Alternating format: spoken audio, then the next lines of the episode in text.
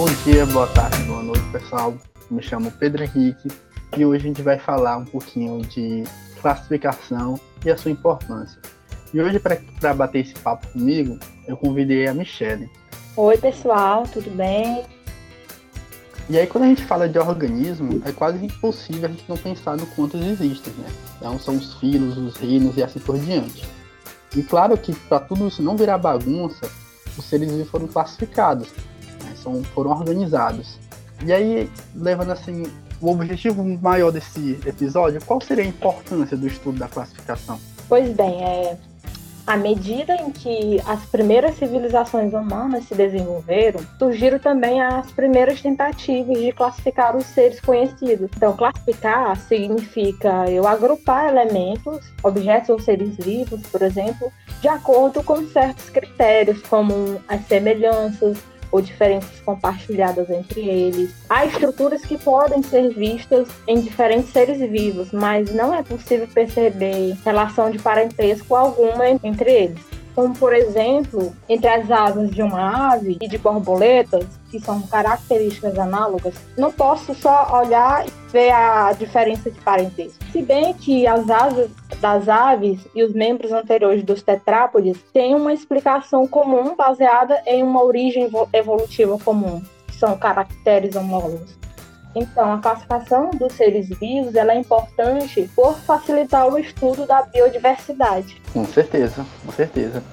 E a classificação feita atualmente está totalmente ligada ao processo evolutivo que só começará a ser aceito lá a partir de 1959 com a publicação do livro de Charles Darwin, o famosíssimo polêmico Origem das Espécies. Mas o grande marco na classificação foi estabelecido a partir dos trabalhos de um professor sueco chamado Carl van Linné, mas a, popularmente a gente conhece ele por aqui como Linneu. Ele lançou um livro em 1735 chamado Sistema Naturae, que embora o sistema de classificação dos seres vivos ainda era meio artificial, ainda hoje ele é utilizado, com algumas modificações. Vale ressaltar que a unidade básica de classificação, né, Pedro, é a espécie. É, que é entendida aí por Linneu como um grupo de seres vivos semelhante a um tipo ideal e imutável.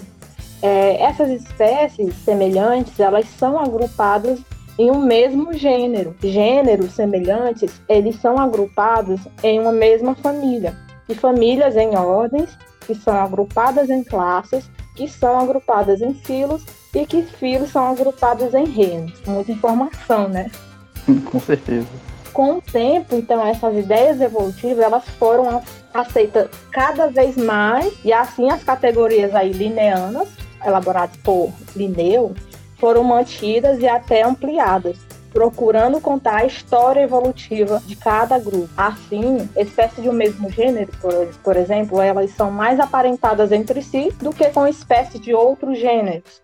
E gêneros pertencentes a uma mesma família, eles são mais aparentados entre si do que gêneros pertencentes a outras famílias e assim por diante. É muito interessante você ter citado é, sobre as características lineanas.